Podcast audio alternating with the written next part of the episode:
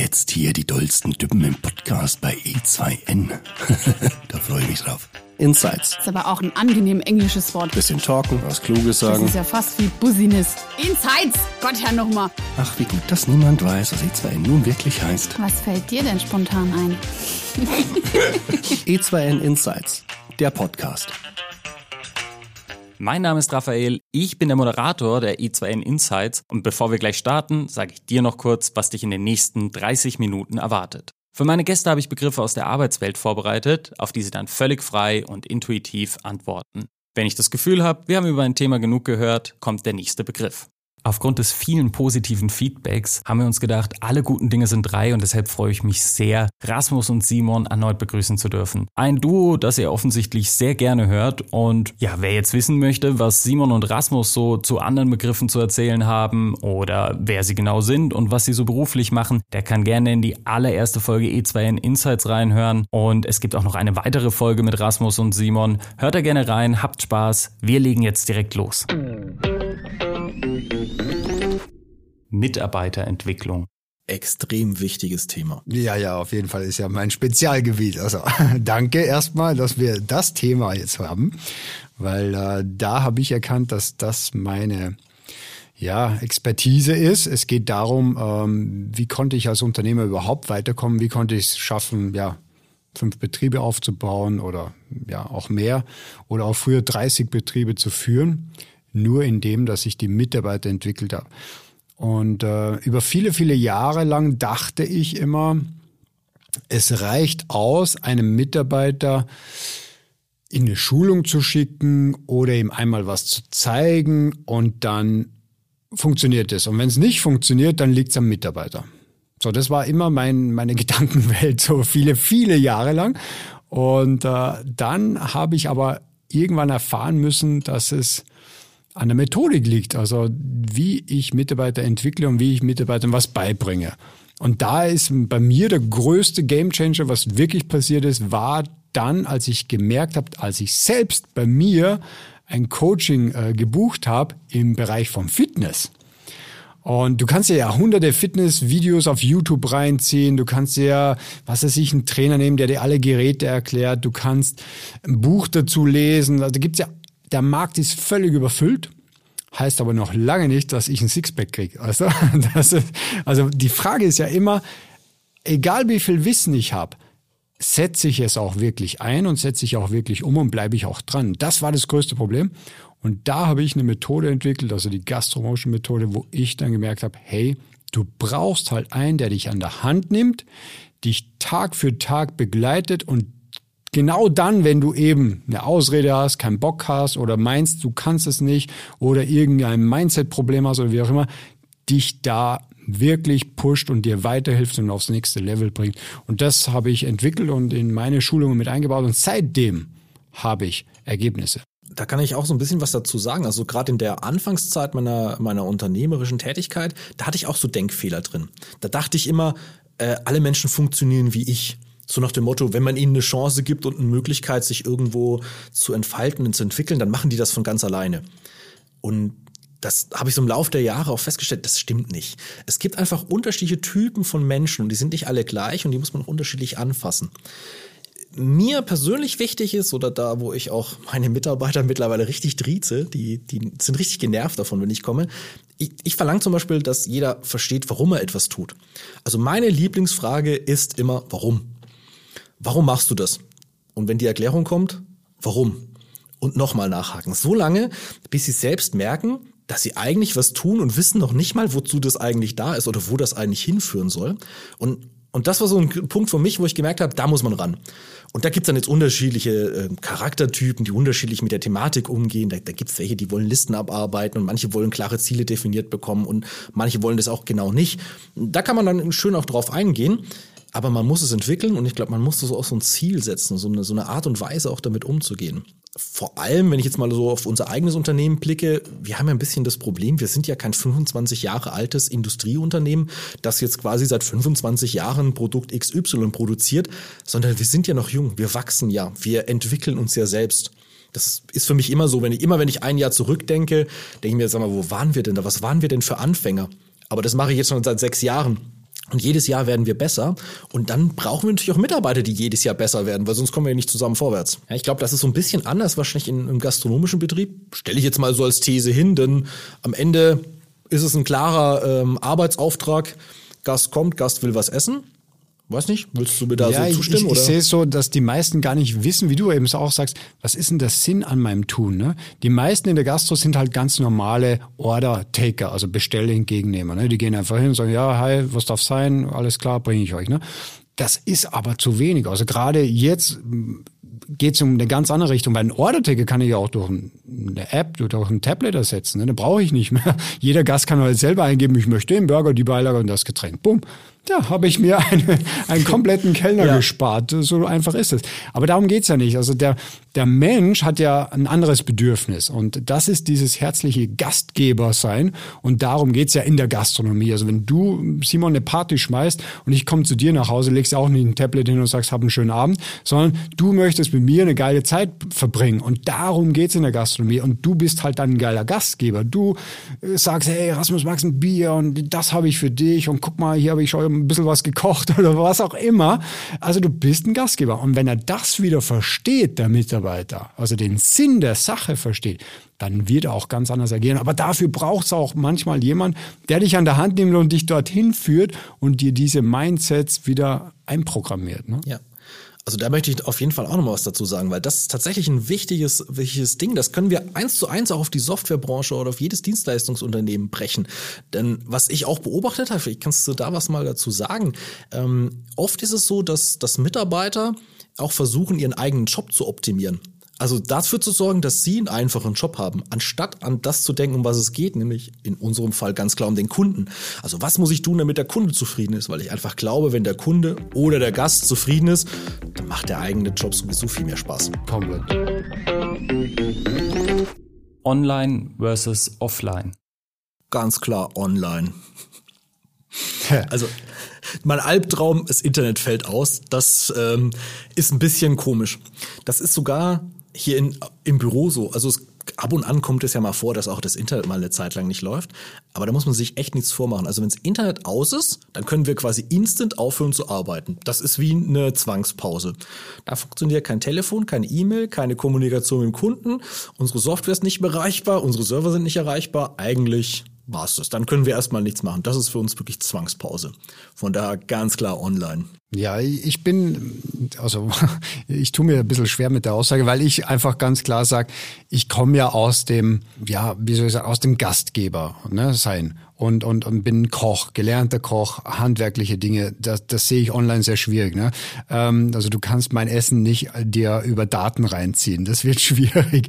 Aber ähm, natürlich kannst du ein Online-Essen bestellen, du kannst es auch zu Hause essen und so weiter, aber dir fehlt was. Also dir fehlt am Ende die Atmosphäre, in einem Restaurant zu sitzen, dich in einer guten äh, Gesellschaft zu, äh, aufzuhalten und von geilen Gastgebern ja, gekümmert zu sein. Also all diese Dinge, das sind halt schon so, so Urinstinkte, die wir Menschen halt haben und die wir sonst vermissen. Und da, das glaube ich nicht, dass du das komplett auf online umstellen kannst. Äh, klar, du könntest eine VR-Brille aufsetzen und stellst dir vor, du sitzt jetzt im Restaurant äh, und kriegst dann irgendwie virtuell noch ein, eine Mahlzeit dazu serviert oder so.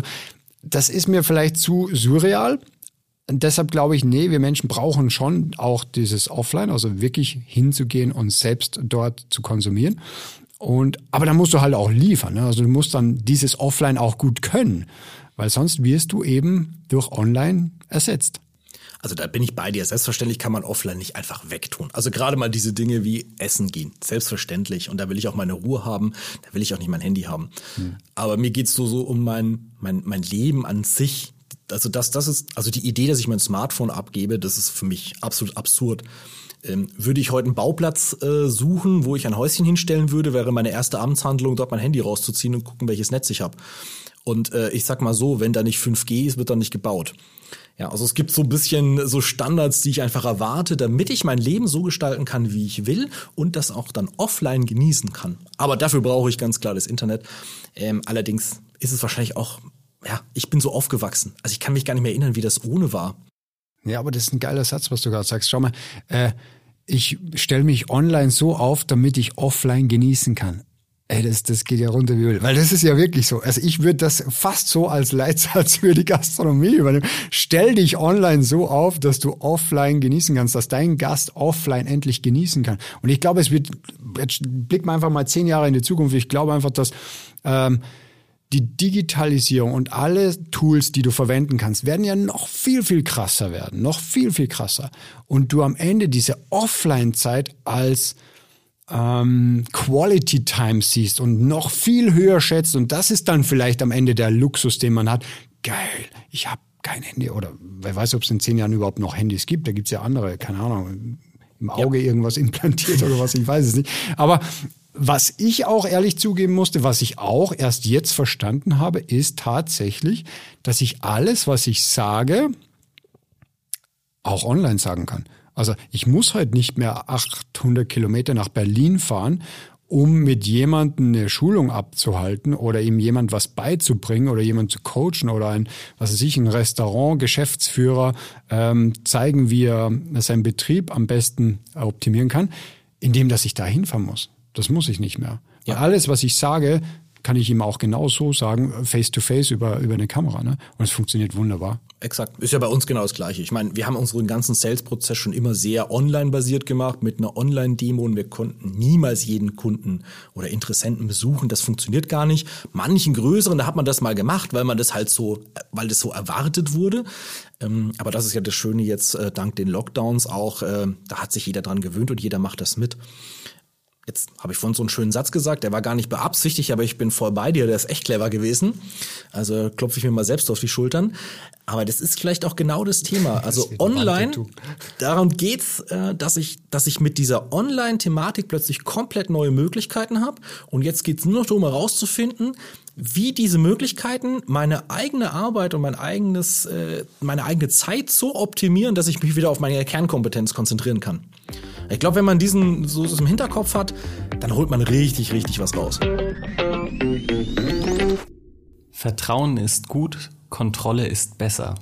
Ah, so ein richtig schönes Sprichwort, mit dem ich glaube ich auch aufgewachsen bin.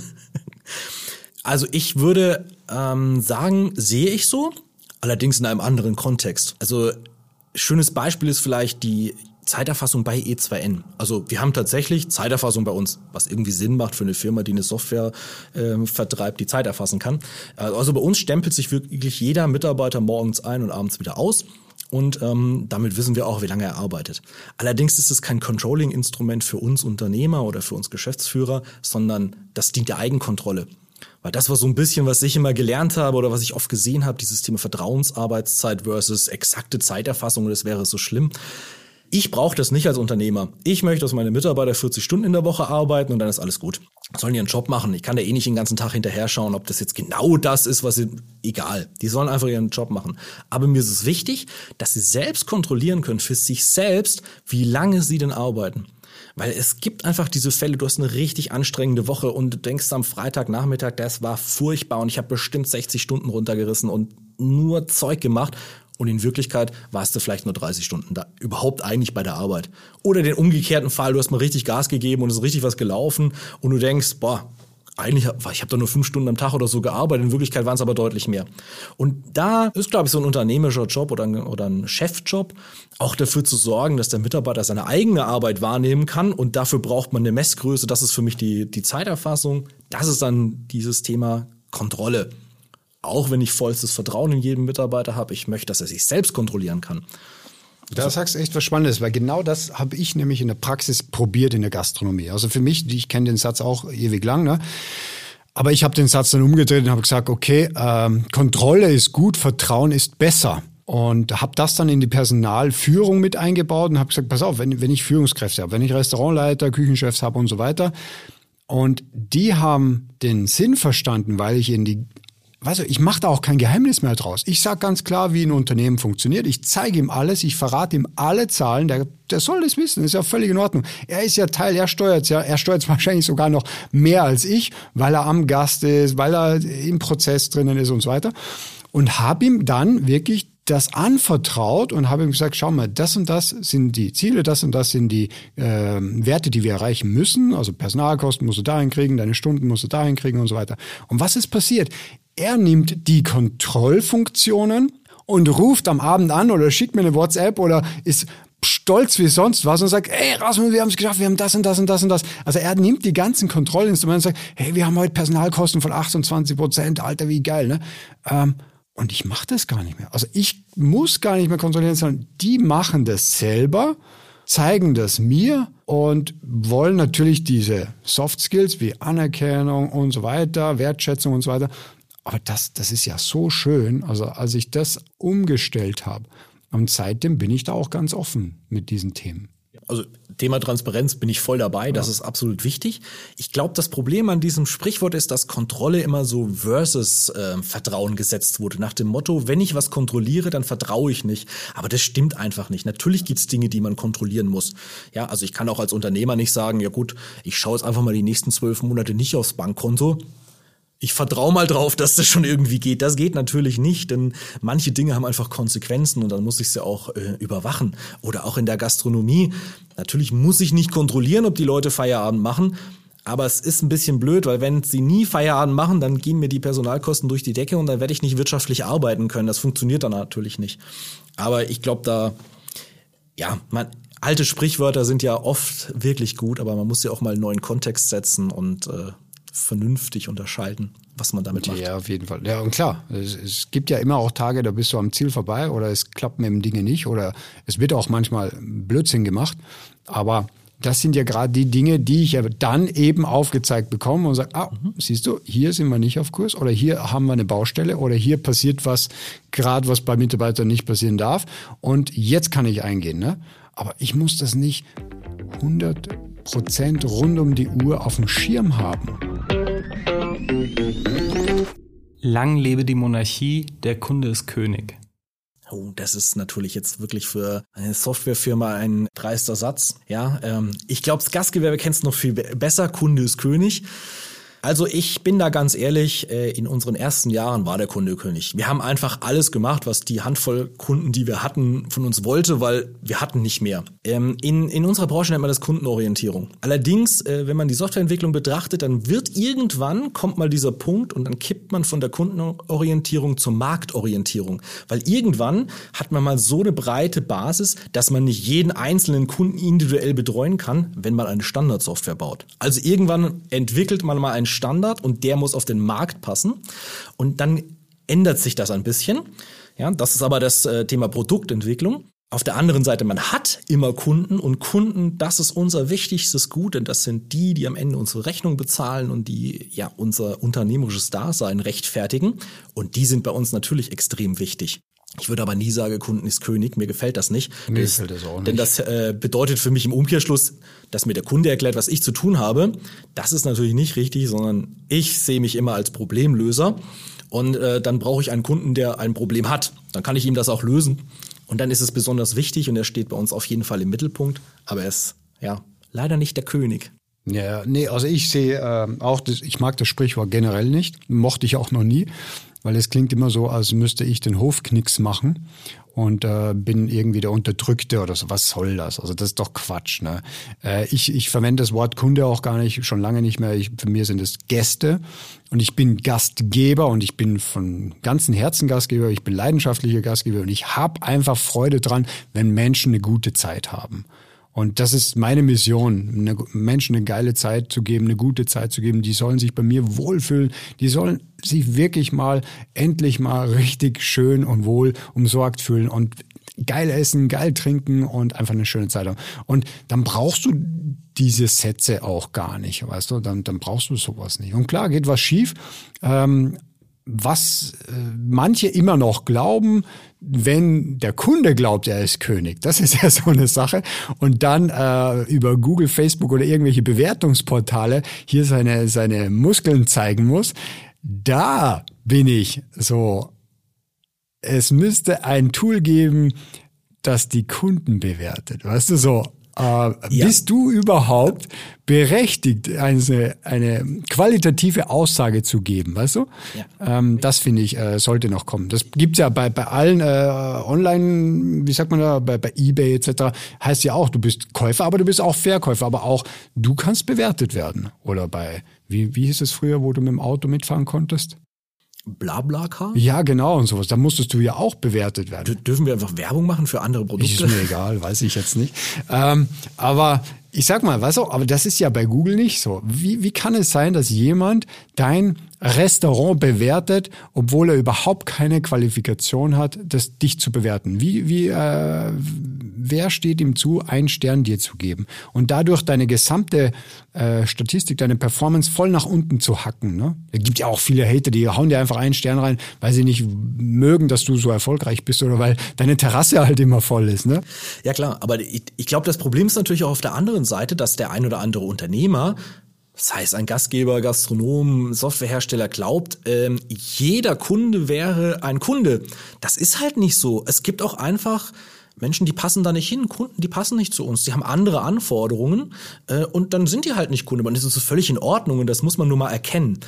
Aber ich glaube, es ist ein grundsätzlicher Fehler, wenn ich losziehe und meine, ich müsste alle zufriedenstellen. Das werde ich niemals schaffen, in, in keinem Kontext. Man muss sich spezialisieren. Und jetzt mal gerade, bei euch ist es doch genauso. Also, ihr habt einen Burgerladen. Also, ich kann ja nicht zum Burgerladen gehen und sagen, aber Salat könnt ihr nicht. Burger esse ich gar nicht, finde ich furchtbar, äh, aber ich, euer Salat schmeckt mir nicht. Das ist so für mich immer dieses abschreckende Beispiel gewesen. Ja, dann geht doch wohin, wo sich jemand auf Salat spezialisiert hat Voll und richtig. nicht auf, auf, Voll richtig. auf, auf Burger. Was, was sehe machst ich auch du denn so. da? Ich, ich mag ja Salat auch gar nicht. Ich finde das auch so unnütz. Äh, Also ich mag vegetarisch, ja klar, aber ich mag Salat nicht. Ne? Wirtschaftlichkeit oder Umwelt? Das ist ja fast eine politische Frage schon. Hey. Aber nee, ähm, Umwelt, ne? Grundsätzlich ist das Thema in aller Munde, Nachhaltigkeit, unser Planet, unsere Ressourcen etc.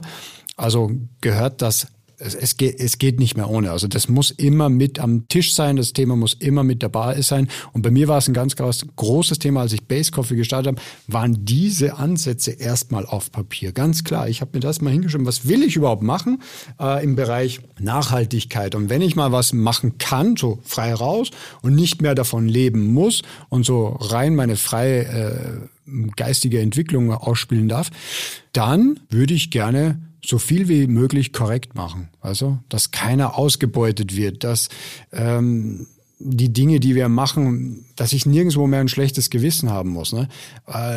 Less Waste oder No Waste und all diese Themen, die es da gerade so gibt, die habe ich mir aufgeschrieben und gesagt, okay, Rasmus, jetzt versuch davon so viel wie möglich auch in die Realität umzusetzen. Aber irgendwann kommst du halt dann doch in den Bereich, ja, aber Rasmus, es soll ja auch noch irgendwie betriebswirtschaftlich sein, sonst wird es ja nur ein reines Hobby oder eine Sozialstiftung oder so. Das, das geht ja dann auch nicht. Dafür bin ich ja auch zu stark Betriebswirt dass ich sage, okay, ähm, jetzt müssen wir, müssen wir einen Weg finden, was ist verkraftbar und was nicht. Und gerade im Burgerleben, ne? also wenn du heute sagst, äh, Fleisch, hallo, äh, ihr verkauft, wie viele Tiere werden da geschlachtet und so weiter, dann wollte ich halt auch sagen, okay, Woher kommen die Tiere? Sind das westfälische Fersen? Kann ich die sehen? Kann ich da hinfahren? Kann ich mir die Schlachterei angucken? Kenne ich den Metzger? Das willst du dann auch alles durchleuchtet haben, zu sagen, okay, es wird zwar viel Fleisch gegessen, mir wäre lieber, es wird weniger Fleisch gegessen, dafür aber gutes Fleisch, wo ich weiß, da passt die Aufzucht, da passt das Ganze. Und ich glaube grundsätzlich sowieso, dass nichts gegen vegetarisch spricht. Im Gegenteil, du musst es nur gut machen können. Kann ich mich grundsätzlich komplett anschließen. Ich habe ein bisschen Problem damit, das überhaupt in Verses zu setzen. Also für mich ist Wirtschaftlichkeit als Unternehmer gesprochen, das ist für mich eine Konstante, denn die zählt immer. Ich kann kein Unternehmen führen, das nicht wirtschaftlich ist. Das funktioniert nicht. Muss ja wieder zumachen. Äh, Das wird nicht gehen. Aber das Thema Nachhaltigkeit oder Umwelt, das ist was, was sich entwickelt. Also schon allein äh, ja, geschichtlich betrachtet habe, wenn du mal eine Zeit leider Industrialisierung, da hat sich noch keiner Gedanken dazu gemacht. Heute haben wir da ganz andere Ansätze und auch ich ändere mich das. Ja, vor fünf Jahren hätte ich wahrscheinlich auch noch gesagt, Fleischersatz, du kannst mich mal, äh, da, da habe ich keinen Bock drauf. Heute tatsächlich mache ich das auch manchmal. Da kaufe ich mir einen geilen Fleischersatz-Patty, äh, weil ich den manchmal sogar besser finde. Das ändert sich und man darf es nur nicht außer Acht lassen. Also es muss einfach integriert werden in die ganze Idee, in das Konzept und auch einfach vorangetrieben werden. So wie alle andere Dinge. Ich glaube, das ist für uns aber auch gar nicht so schwierig. Wir sind Softwareentwickler. Wir sind eh nie fertig mit gar nichts. Das ist ja mal, wenn wir auch immer gefragt, ne? So, Seid ihr mal fertig? Nee, sind wir nicht. Wir haben immer zu tun. Die nächsten drei Jahre noch kein Problem. Und ich glaube, auf dem gleichen Konzept, äh, Kon Konzept kann man auch das Thema Umwelt und Nachhaltigkeit reinmachen. Das wird immer ein bisschen besser sein. Wir werden nächstes Jahr nachhaltiger sein als heute. Und in zwei Jahren nochmal nachhaltiger. Es wird einfach so sein, weil es auch neue Möglichkeiten gibt.